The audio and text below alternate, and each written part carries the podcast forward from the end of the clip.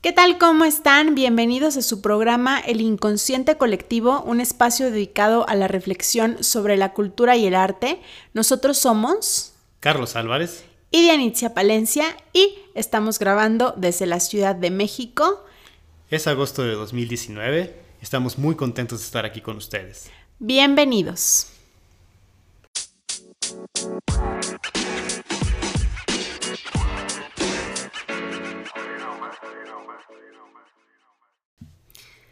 Pues el día de hoy vamos a platicar sobre Maquis y su eh, libro El guion, que fue un libro que nos teníamos muchísimas ganas de leer. Em, lo, lo, compramos recientemente y nos gustó mucho porque, como saben, estamos en un proceso de creación eh, de, mm, pues de pasar un poco del teatro a un formato audiovisual y de experimentar cómo es este proceso de construir, que no es lo mismo escribir eh, para, para, para un libro o pensar que vas a estar haciendo a lo mejor un poema, una novela o lo que sea. Eh, no es lo mismo que, que pensarlo en un formato audiovisual. Eh, platicábamos Carlitos y yo y, nos lo confirmaba Robert McKee, que mm, a veces de, este discurso eh, personal, ¿no? De, este monólogo de pensamientos, sentimientos, reflexiones, eh, es muy sencillo, estamos a un paso de llevarlo al teatro, pero no, nunca, a audiovisual. Correcto, y creo que justamente llega el libro después de que hicimos todo lo posible, que se movió cielo, mar y tierra para justamente llevar un proyecto audiovisual y llegó a reforzar esas lecciones que aprendimos, esos tropezones que nos dimos y creo que fue hasta mucho más padre que llegara después a que hubiera llegado antes. Totalmente, totalmente. Eh, pues vamos a, vamos a comenzar de esta manera el, podcast. Les queremos comentar brevemente. Em, yo vengo de una experiencia de escribir. Em, pues para, para, para mí misma. Vengo de una experiencia de escribir eh, Todos los caminos del mundo me llevan de vuelta a ti, que es una obra que, escribimos en... Terminamos de escribir en 2017, se terminó de escribir en, ese año, y que es un texto eh, que, que, hoy sabemos que se llama narraturgia, ¿no? Donde el personaje, pues es como un monólogo, donde el personaje eh, pues habla acerca de sus sentimientos, sus reflexiones, sus pensamientos en torno a acontecimientos que ocurrieron en su historia y también en torno a, esta autorreflexión o a este debate interno, ¿no? A este a estos este, dilemas internos, ¿no? Estos, esta pelea interna a lo mejor con uno mismo, con, nuestros sentimientos, etc. Eh, va, va, por ahí.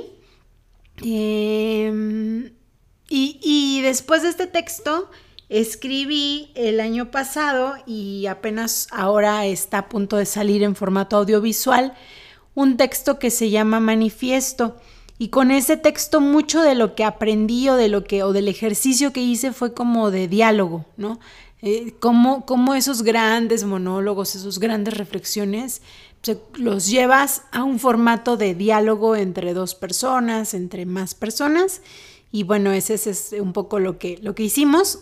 Pero como dice Carlitos, o sea, una vez que lo llevamos audiovisual descubrimos que el diálogo no era lo más importante porque resulta que eh, para el teatro el, 80% de, lo que entendemos es auditivo porque tenemos pues un plano fijo, ves más o menos, ves a las personas a veces de lejitos, ¿no? Lo que está pasando en escena. Entonces le das al oído mucha, mucha mm, importancia. Eh, a veces también en el teatro no se cuentan con recursos con los que se cuentan en, formatos audiovisuales, entonces muchas cosas te las tienes que imaginar. Eh, y así está hecho el teatro, pues para que te lo imagines, ¿no? Yo te, hago una excelente narración y, tú te deleitas con lo que digo y con cómo lo digo y con cómo llego a tus oídos, pero el teatro sigue siendo un formato que llega directo al oído, ¿no? Y, y ahora descubrimos que lo audiovisual, no. En lo audiovisual lo que importa es lo que está aconteciendo, lo que está pasando. Y, para esto voy a poner un ejemplo. y espero, espero que este ejemplo sea claro o sirva. Cuando uno escribe un poema o una canción o a veces hablas de lo que sucede dentro de ti. Y si quisieras resumir eso y ponerlo en escena, te das cuenta de que todo lo que escribiste, todo lo que escribiste es solamente, o sea, si lo quisieras hacer audiovisual, es solamente una persona que abre un cajón. Esa es la acción. Y, justamente entonces empieza a tomar relevancia lo que comentas que es qué es lo que está aconteciendo, cuál es la historia y cómo lo cuentas desde ese suceso o esa sucesión de acontecimientos que te van a estar llevando a través de toda la trama. Exactamente, el cine son o lo audiovisual son acontecimientos. Dime qué está pasando. Y yo vengo de una escuela de escribir, o muchos venimos de una escuela de escribir, eh, lo que siento, lo que pienso, lo que pasa dentro de mí, mis dilemas, ser o no ser. Y de ahí, digo, pues Shakespeare, ¿no? Nos puede enseñar un montón de cosas este, respecto al monólogo eh, y respecto a los grandes dilemas humanos, ¿no? Pero, pero lo que es interesante aquí y lo que descubrimos con Maki es que si queremos eh, construir historias que vayan o que sean exitosas en un formato audiovisual, tenemos que pensar más allá del diálogo y más allá del sentimiento y más allá de nuestros pensamientos. Entonces, con este primer planteamiento, vamos a hacer un corte y luego lo que va a pasar ahora que regresemos es que vamos a ir poniendo sobre la mesa estas ideas, ¿no? Que, puso en, en, en eh, en, su libro El Guión, que es un libro que todos los escritores creo que deben leer. Em, vamos a ponerlo sobre la mesa y luego vamos a discutir en torno a ellas, si nos hace sentido, si no nos hace sentido, porque algo que yo me doy cuenta que pasó conmigo es que me invitó o sea, yo escribía de una manera y me invitó a escribir. O sea, yo escribía del lado izquierdo y me dijo, mi reina, ahora te toca escribir o el cine se escribe del lado derecho. Y entonces como que me enseñó una polaridad. Me dijo, tú empiezas por acá, así como empiezas, es el final de este lado. Se empieza por acá. Y eso que tú crees que es el final, es el principio, ¿no? Entonces, como que está padre porque te ayuda a ver los dos polos, pero creo que en el escritor siempre queda la decisión de decidir en ese rango, pues si soy más zurdo o si soy más diestro o por dónde quiero empezar, el escritor sigue teniendo la libertad. Lo padre para mí es que nos abrió los ojos y nos dijo, mira, tú estás escribiendo de esta manera, esta es una manera totalmente opuesta a escribir. Entonces, vamos a hacer una pausa y regresamos.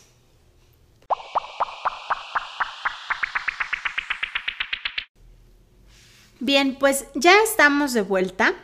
Eh, como saben, el día de hoy estamos analizando el texto, uno de los textos más importantes eh, de Robert Mackie, que se llama El guion, que escribió en 1990 y algo, creo que en el 97, pero no, no estoy segura. Eh, Robert McKee nació en Detroit en 1941, estudió literatura inglesa en la Universidad de Michigan y se doctoró en artes escénicas. Fue artista residente en el National Theatre británico y actor y director de obras de Broadway. Eh, en el 79 se trasladó a Los Ángeles, donde empezó a escribir guiones y a trabajar para la NBC como revisor de guiones. En el 83, con una beca, eh, inició un seminario sobre guion en la Universidad del Sur de California, que fue punto de partida de una carrera docente que lo llevó por todo el mundo. Eh, Geoffrey Rush, eh, David Bowie, pasando por William Goldman, Julia Roberts, eh, Kirk Douglas y Jane Campion han asistido a sus seminarios. Sigue siendo consultor de proyectos para grandes productoras de cine y televisión, eh, como Century Fox, Disney, Paramount, MTV, e incluso para empresas como Microsoft y organismos como la NASA. En 1999, su libro El guion, Story, que escribió en el 97, eh, fue un éxito en el mundo, publicando en esta misma colección, que es la colección Alba. Y ganó en el Reino Unido el premio de la Fundación al mejor libro sobre imágenes en movimiento. Icono popular, ha sido personaje en la película El ladrón de orquídeas en el 2002 y en, el, y en un capítulo de Los Simpsons. Y creo que también eh, en, Adaptation, bueno, pues lo, lo un poco hacen, hacen referencia a, a las clases de, o a los seminarios de, de Maquino. Justamente es un escritor que tiene que adaptar un libro y entonces este y entonces va a uno de los seminarios de Maki porque no está para nada inspirado entonces digamos ahí ahí también hacen referencia a, a Maki. Maki tiene una relevancia importante en Hollywood no para para guionistas y escritores. Y bueno ya que nos metimos a chismear a Wikipedia este en Wikipedia nos decían que era reconocido o había tomado cierta relevancia entre los aspirantes a, guionistas. Em, sin duda el, texto nos ha, nos ha, gustado mucho, nos parece que es una lectura obligada, sí, para, para toda la gente que, que pretenda escribir eh, para un formato audiovisual o que pretenda escribir eh, una historia audiovisual o que pretenda, o que, que quiera un escritor que quiera simplemente ampliar eh, como ese rango, ¿cómo se puede decir? Como es en vez de ese rango vocal, ese rango de escritura. Eh, en, su estilo, ¿no? Porque, porque sin duda la manera en la que Maki propone que eh, podría escribirse un guion, pues es a lo mejor distinta a, la que podríamos pensar como, como escritores, ¿no? que, le damos mucho peso a la palabra y, a las ideas, ¿no? Claro, y aquí algo interesante mencionabas, ¿no? Que se ha tomado cierta relevancia el nombre de Maquis en los aspirantes a, guionistas y viéndolo con estos ojos frescos de alguien que pues está aspirando a crear un proyecto nuevo, un proyecto distinto a lo que vienes haciendo como pudiera ser escritura para teatro, escritura de novela, eh, qué bueno que existan libros como los de Maquis, qué bueno que existan académicos como Maquis, porque finalmente te dan los conceptos de tal manera que, los entiendes muy fácil. Sí. Que puedes también relacionarlos fácilmente con experiencias previas, porque incluso, y platicábamos conforme íbamos leyendo el libro, te va platicando de los errores que cometen los aspirantes a tener su primer guion. Sí y descubrimos que de todos sus errores creo que... El 100%. Eh, Somos un cliché de alguien que intenta escribir un guion. Ah. Exacto, y eso está padrísimo, porque está padrísimo el ver lo que acabas de hacer con una perspectiva completamente distinta y con esa apertura y esa humildad para seguir aprendiendo.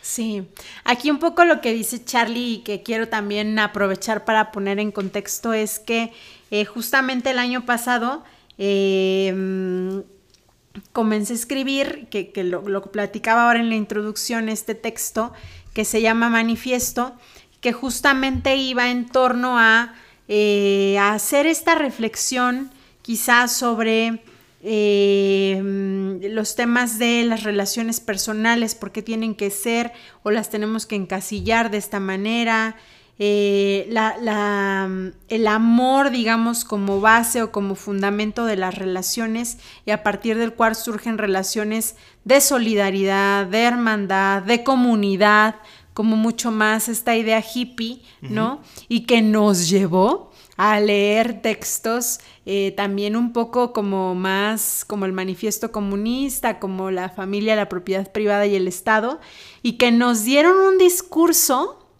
eh, que pusimos, digamos, sobre, sobre, mm, sobre este nuevo texto eh, y, que lo llevamos muy ilusionados porque, porque dijimos, vaya, esta vez no hay un gran monólogo, esta vez hay diálogos.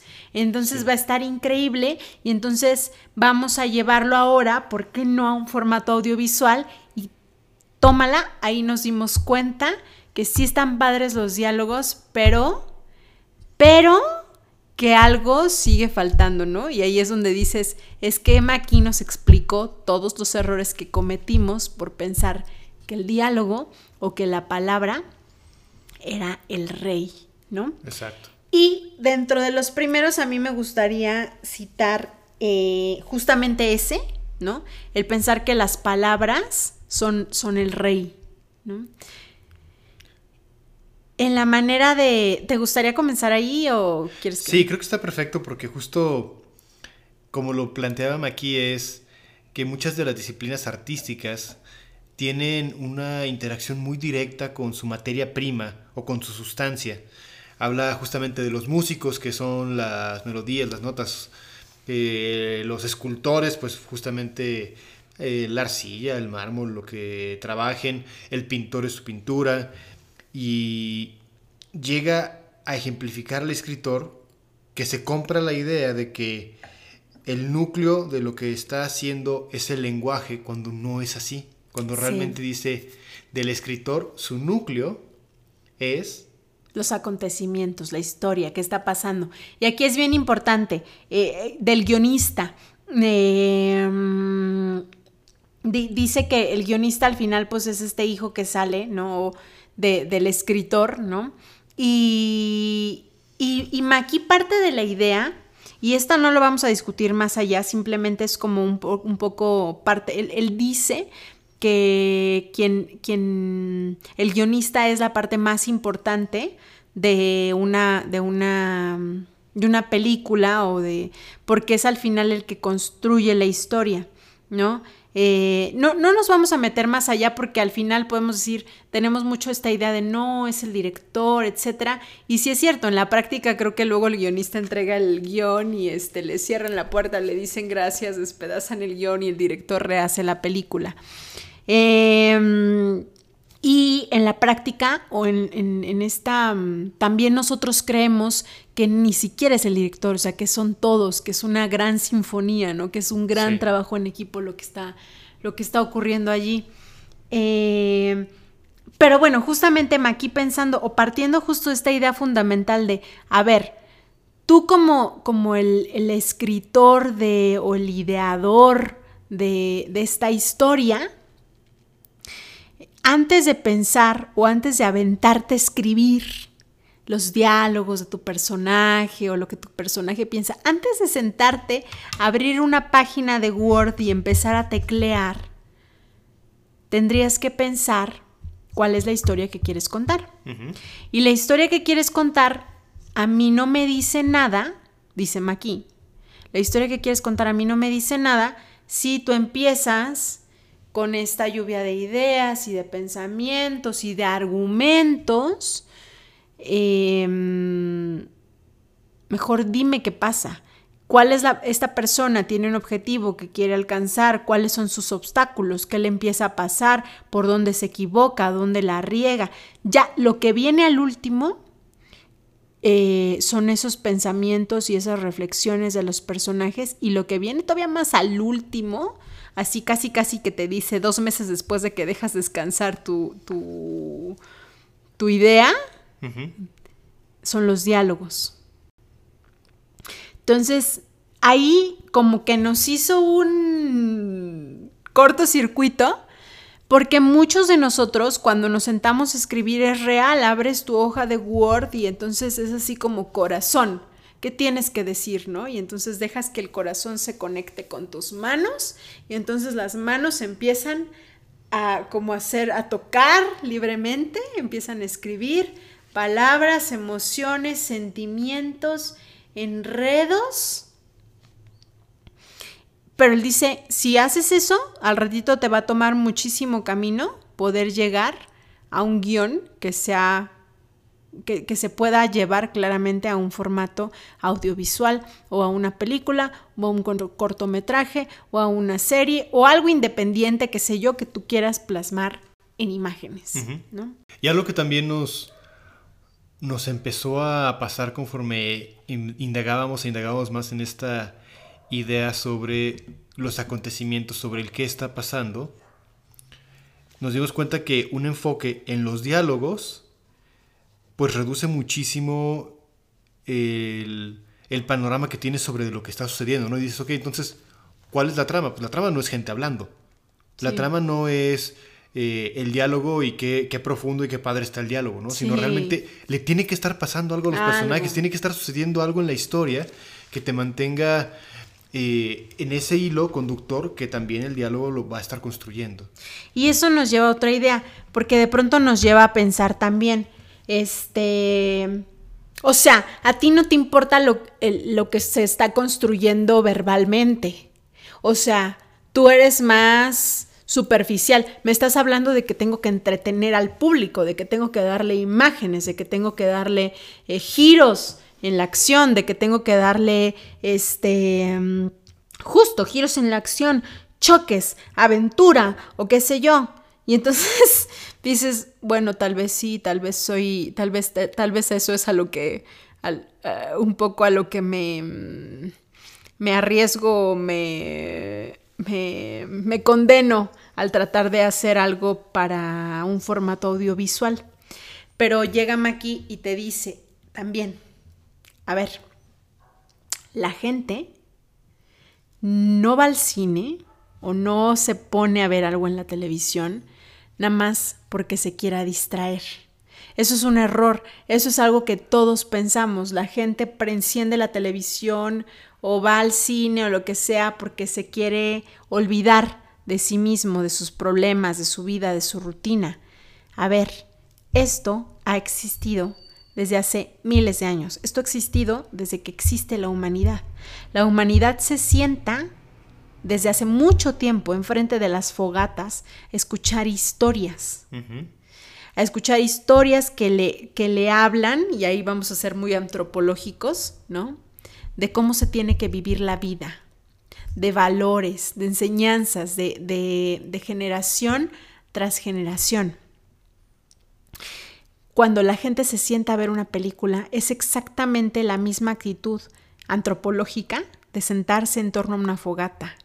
La gente está allí expectante, te va a dedicar dos horas o te va a dedicar una hora o lo que sea, el tiempo que sea en silencio, con el corazón abierto, porque quiere experimentar la vida. O sea, lo que tú le estás mostrando es una metáfora de la vida, es un entendimiento de la vida.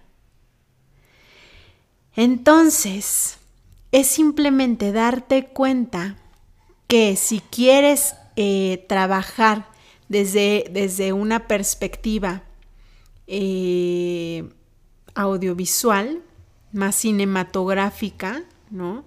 O, o de televisión, lo que sea, tendrías que construir desde las imágenes, pero no, no pensando en, ay, qué buena fotografía o lo que sea, sino pensando en qué está ocurriendo. ¿Qué está ocurriendo en escena? ¿Qué está pasando? Hay un conflicto. Este, ¿cómo, ¿Cómo esta persona se va a llevar del punto A al punto B? Y, y eso qué aventura va a tener que representar. Y, entonces a partir de ahí, entonces sí, bueno, ya vendrán de manera mm, secundaria eh, los pensamientos y los sentimientos que, que, impregnes a los personajes, pero no secundaria, o sea, igual de importante, porque al final es como significamos nuestra vida, ¿no? A través de eso. E, esa es una lección, siento que, que bien interesante también. Sí, y finalmente creo que ahorita mencionabas algo y bien padre de que lo mencionas y digo, ok, justamente esa es la idea con la que vamos a arrancar el siguiente bloque, que es el conflicto.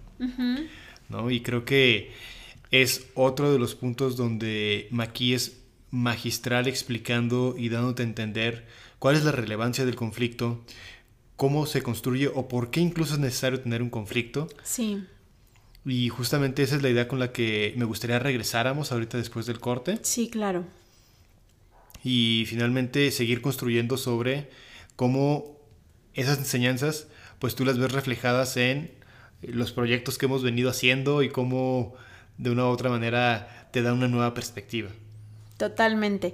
Y, algo también antes de irnos justo a esta, a esta pausa, es también destacar que este ojo crítico también es como no pensar a lo mejor que Maki nos está diciendo toda la verdad, porque al final el texto de Maki es un texto que se escribió en el 97.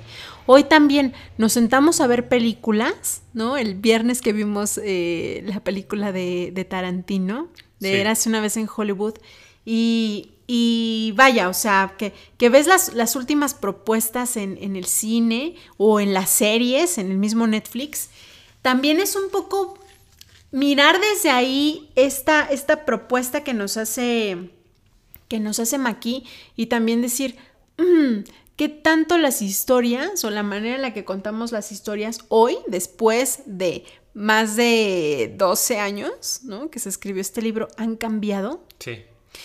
Eh, también es mantenernos desde esa mirada, pero también es aceptar desde quienes somos, sí, pero yo estaba escribiendo como escritor.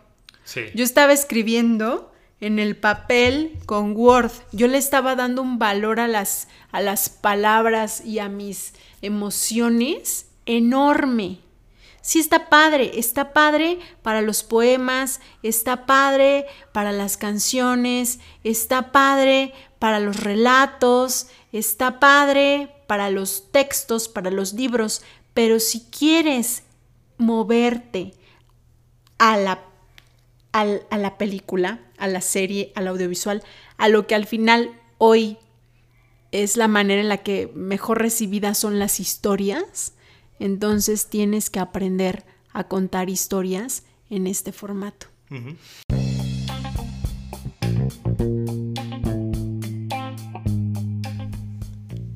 Síguenos en Instagram, búscanos como Colectivo Podcast. O en nuestro Instagram personal como Sandu Álvarez y Dianitzia Palencia. Ya estamos de vuelta. Eh, Charlie planteó justo ahora eh, que comenzáramos con, con, la parte de, tan importante que, de la que hablan aquí también y Aristóteles y todos los autores que hablan de, cómo se debe hacer esto, que es el conflicto. Eh, antes de eso, a mí me gustaría hacer un pequeño, una pequeña introducción. Sí. Cuando nosotros estábamos escribiendo eh, manifiesto, yo recuerdo que tenía esta sensación muy clara de mi texto no tiene conflicto y no me importa. Eh, es un texto argumentativo, este, aquí pues pues no, no hay conflicto, o sea, todos están bien. Oye, pero estás hablando de temas de distintos de las relaciones, estás proponiendo relaciones eh, de pareja eh, distintos a los que hoy, hoy tendríamos. ¿No crees que tus personajes tendrían un conflicto? No, mis personajes no tienen un conflicto. Justo lo que le quiero decir al mundo es que se puede vivir así sin conflicto y que es maravilloso. Eh, oye, pero estás hablando de de valores de la igualdad, solidaridad, fraternidad, que suenan casi que a socialismo. ¿No crees que tendría que haber ahí un conflicto? No, no hay ningún conflicto. Eh, entonces yo como que en algún momento, con esta bandera quizá de la antitrama o qué sé yo, eh, construimos eh, este, este texto. yo no encontré nunca Charlie, y Charlie lo sabe, ninguna respuesta que me hiciera pensar eh, que sí debía tener mi texto un conflicto, hasta que leímos a Maki y me cayó la boca y entendí por qué todas las historias tienen que tener un conflicto. Yo no lo había entendido de veras, o sea, con nadie. Yo decía, bueno, pues este texto va distinto, o sea, ¿qué queremos? Estamos en el 2020 casi, ¿no? Eh, pero, pero fue hasta Maki que me cayó, que me cayó el 20. Y ahora sí, con esta idea, doy paso a, la aportación de Charlie. Y aquí es básicamente eh, citar a Maki, citar a Maki porque la forma en la que te dice qué es el conflicto y por qué es importante, creo que nos dio una, una luz muy distinta sobre lo que estábamos trabajando. Entonces, en su libro, él comenta, ¿no? La música de las historias es el conflicto. Siempre que haya conflictos que entretengan nuestros pensamientos y sentimientos, viajaremos por las horas sin ser conscientes del viaje. Y luego más adelante todavía sigue y comenta que toda historia es una metáfora de la vida. Y estar vivo significa estar en un conflicto aparentemente perpetuo. Entonces ahí fue, ok, e, e, entiendo por qué, aunque se acabaran todas las guerras, aunque ya no hubiera hambre en el mundo, y, lo platicáramos Diane y yo, es... Aunque tengas todo, o sea, aunque en este mundo ya exista la paz mundial, seamos felices, este, no exista más la pobreza, el hambre, viva la vida, eh, qué maravilloso, amor y paz. O sea, incluso ahí el ser humano es un ser que no tiene llene. Es un ser que está siempre queriendo más, es un ser que está siempre en eterno conflicto. ¿Por qué retratarías a una persona que no está en conflicto? Si eso no es natural. Todos siempre tenemos un vacío aquí adentro que llenar. ¿No? Y perdón, ahora que digo un vacío aquí adentro que llenar, hasta el mismo Fritz Perls lo dice, ¿no? En, en, en la Gestalt ese espacio vacío, ese espacio vacío que hay dentro de ti, ese vacío que siempre sientes, ese es tu yo. Ese vacío es, e, eres tú mismo, es esa necesidad siempre de, de, de, conciliar entre tu pasado y tu futuro. Ese es tu presente, es el vacío, quién estás siendo, ¿no? Correcto. Y justamente me hace también pensar en algunos de los planteamientos filosóficos que, leía, que llegué a leer en la preparatoria, en la universidad, que decían que el ser humano siempre está eh, como un péndulo, ¿no? Nunca está justamente en medio, siempre está entre la insatisfacción por no tener y el hartazgo por tener, ¿no? Entonces siempre tiene que estar en busca de algo y no puede estar en busca de lo que ya tiene. Y, y, en ese sentido, la labor de los cuentacuentos, ¿no? De los guionistas, de, de de, toda la gente que haga historias o que se encargue de, querer entretener a otros. Eh, pues e, esa es la labor. O sea, tienes que abordar o tienes que llegar al punto de insatisfacción, al punto del vacío, al punto de la duda. Si no estás llegando a ese punto, tu historia no está tocando las profundidades del corazón de la gente, de la, de, la vida, ¿no? De la vida misma, ¿no? De la vida humana. Vientos. Eh, y eso nos lleva a pensar también en el antagonista. Claro, y que no confundamos antagonista necesariamente con una persona que es el villano, entonces tiene que eh, precisamente ser así, no, o sea, sino que el antagonista es justo eh, en, este, en este conflicto, en este desarrollo de la trama, esas fuerzas, ¿no? Esas fuerzas opositoras. Sí.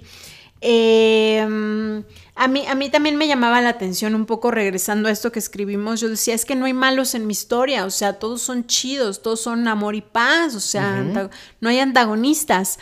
Oye, pero este, pero qué tal que esta persona tiene una, un deseo oculto. No, no, nadie tiene un deseo oculto, o sea, todos somos transparentes es como esta idea un poco muy hippie, o sea, ¿no lo entienden todos o qué? Ah. Claro. Eh, pero al final, lo que, lo que dice Maki es, a ver, cuando una persona tiene un objetivo, eh, ese objetivo va a provocar que, o sea, tú tienes un objetivo y vas a aplicar una fuerza para cambiar al mundo, para cambiar tu mundo. Entonces, pues simplemente va a haber fuerzas este, que, se opongan. ¿Cuáles son esas fuerzas que se oponen? O sea, por física, por física, ¿cuáles son esas fuerzas que se oponen? Puede ser algo dentro de ti mismo, tus dudas, eh, algún, algún deseo inconsciente que se oponga justamente a ese deseo consciente que tienes.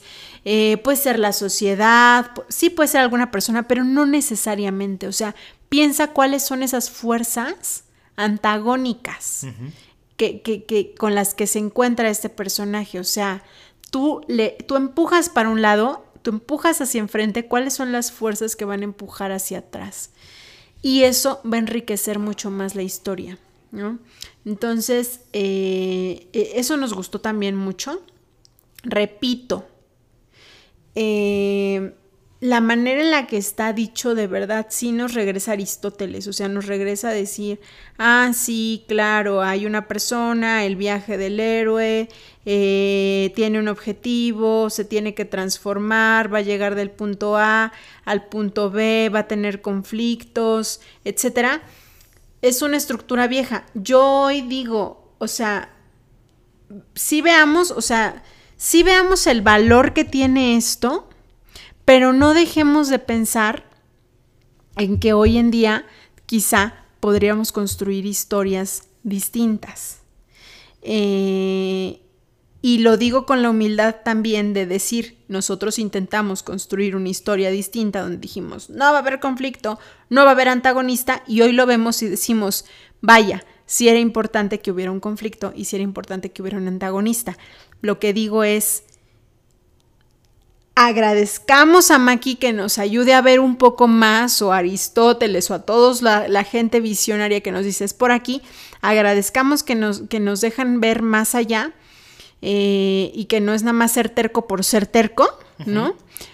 Pero no dejemos de pensar en qué hay todavía más allá que hace que las historias em, dejen de ser convencionales, porque si seguimos esta idea, también creo que al final terminamos construyendo una historia muy convencional. Claro.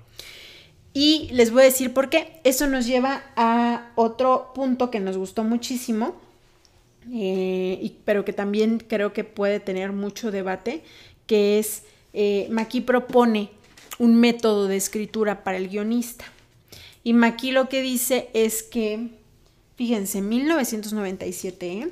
Este, deberíamos de escribir nuestras escenas en fichas de trabajo. Por eso digo, o sea, sí, sí agradezcamos a Maquil sus grandes ideas, pero bueno, fichas de trabajo y fichas bibliográficas son como de hace cuánto del año de la canica, ¿no? Este, entonces, pero fíjate qué interesante es. Él propone, él dice, ¿cuál es el método? A ver, escribe los acontecimientos ¿Qué ocurre? Acontecimiento 1. Eh, la persona A se gana la lotería. Aconte eh, ya, eso lo notas en una ficha bibliográfica o en una ficha de trabajo. Segundo acontecimiento, ¿qué ocurre? Este, la persona B eh, le roba eh, todo el dinero que se ganó en la lotería a persona A. Tercer acontecimiento. Y entonces, lo que él dice es, si tú logras construir 120 escenas así de acontecimientos, o sea, cosas que ocurren, o sea, yo estaba en un punto A, me llevo a un punto B, 120 escenas y puedes más o menos contar esta historia, o sea, 120 ideas así como las que dije, las puedes más o menos contar esta historia en más o menos 10 minutos a una persona y mantienes a la persona súper atenta a lo que estás diciendo y, logras entender cuál es el clímax de esa historia y la transformación del personaje, etcétera, si eso es, si logras eso, entonces hasta ese momento, digamos que ya tienes como tu abstract o tu resumen de tu película, hasta ese momento, y que todas son acciones solamente, o sea, no te pusiste a escribir, es que mi amor por ti, mi corazón se destrozó, se rompió en 10, y entonces yo, no, no, no, no, acciones. Te pusiste a escribir solamente acciones. Si en ese momento ya mantienes entretenido o interesado a la gente, entonces empieza, entonces sí, a desglosar cada una de las escenas. ¿Qué sienten? ¿Qué piensan cada uno de los personajes? ¿Cuáles son sus intenciones? ¿Cuáles son sus objetivos ocultos? Y al final escribe qué dicen. ¿no? Entonces, esa para mí es una idea diametralmente opuesta a como yo escribo. O a como seguramente escribe un montón de gente. Y algo bien, bien curioso que platicábamos también era que el seguir este método o esta secuencia de pasos hacía que el diálogo se diera porque mantuviste tanto tiempo callados a los personajes que ya no va a ser la voz de el guionista o la voz de, de este eh, creador para con los personajes, sino va a ser la propia voz del personaje porque ha estado tanto tiempo esperando, exactamente, callada, esperando poder expresarse que va a salir esa voz, ¿no? Que digo nuevamente, es algo diametralmente opuesto a lo que en su momento planteamos con Manifiesto. No, y en su, o sea, es como antinatura, yo siento, para un escritor, o sea, es que tú de veras, o sea, tienes el corazón conectado a la mano y entonces quieres escribir, este, ya, no importa, no sé a dónde va. O sea, yo no sé a dónde va esto, pero yo ya tengo que escribir, porque es que cómo te explico que yo estoy sintiendo que tal, y lo tengo que escribir.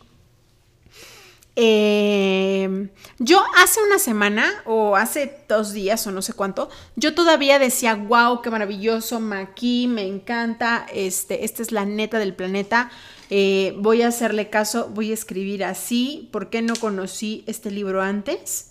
Yo ahora digo, gracias, porque yo lo que decía hace un momento, o sea, yo escribía así 100, 100 a la izquierda, o sea, 100 puntos a la izquierda.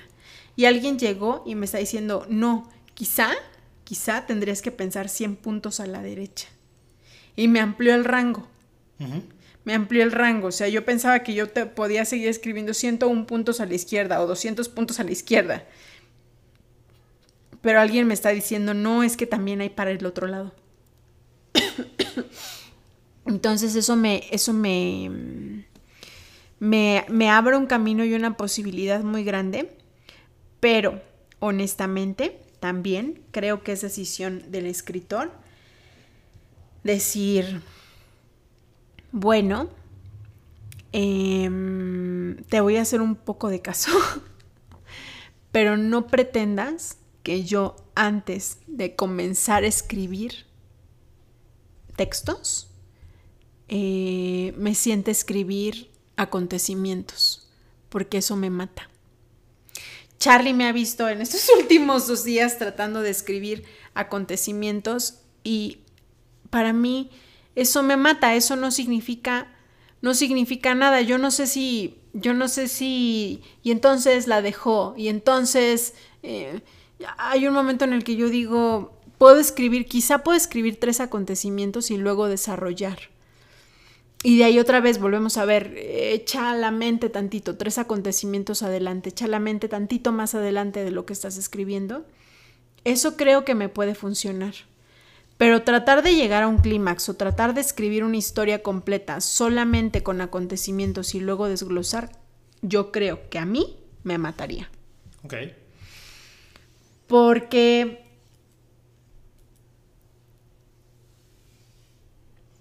los escritores, creo, necesitamos expresar.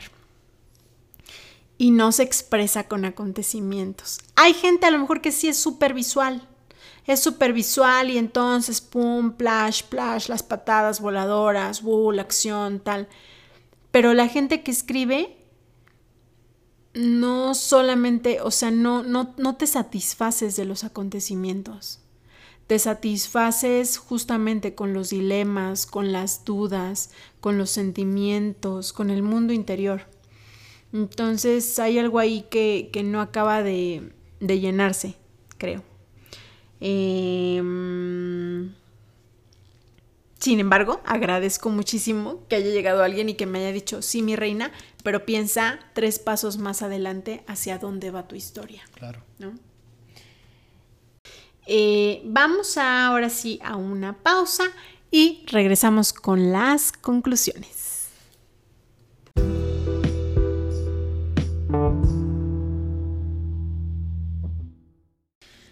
Como saben, eh, nosotros emprendimos este camino de, de pasar de la escritura solamente al decir, déjame te lo cuento de bulto, y llevamos nuestras primeras historias al teatro.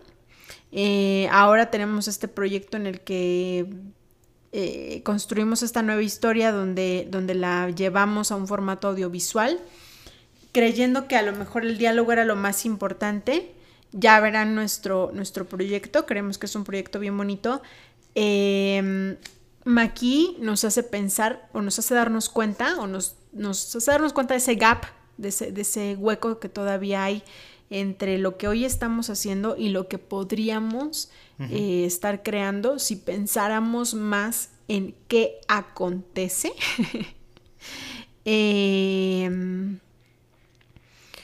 hay mucha tarea por delante, es, es parte creo que de este proceso y y ya, y también nos hace pensar, y el ver, ir y ver películas y sentarnos y ver películas nos hace también dar, darnos cuenta que hay cosas en este libro tan maravilloso que también ya creo que han caducado. Claro. Y finalmente, eso nos lleva a nosotros a decir es, qué bueno que nos encontramos con este libro después de haber expresado nuestra naturaleza, después de haber hecho nuestro proyecto y haber dicho, ok, bien, lo pude haber hecho distinto. Mira, aquí eh, hay argumentos muy buenos para darle más peso a un conflicto. Aquí hay argumentos muy buenos para eh, pensar eh, mejor en la construcción de, la historia y los acontecimientos de, los personajes. Se agradece, pero sí es bien importante, no hay que perder que de vista, no hay que perder de vista que la naturaleza de tu escritura, tu sello, viene mucho de también del cómo escribes y no necesariamente se va a tratar de seguir una receta de cocina. Sí. Se trata de, de serte, eh, de serte honesto a ti mismo en, la, forma en la forma en la que quieres escribir, ¿no? Y creo que ahí viene mucho, mucho a colación la frase que, que ha marcado tanto a Diani de Cortázar, de insiste en tus errores porque esa es tu verdadera personalidad. Entonces, es nútrete, pero insiste en lo que tú eres, ¿no? Exactamente. Esto fue El Inconsciente Colectivo, un espacio dedicado a la reflexión sobre la cultura y el arte. Muchas gracias por escucharnos. Nosotros somos Vianitzia Palencia y Carlos Álvarez. Adiós. Adiós.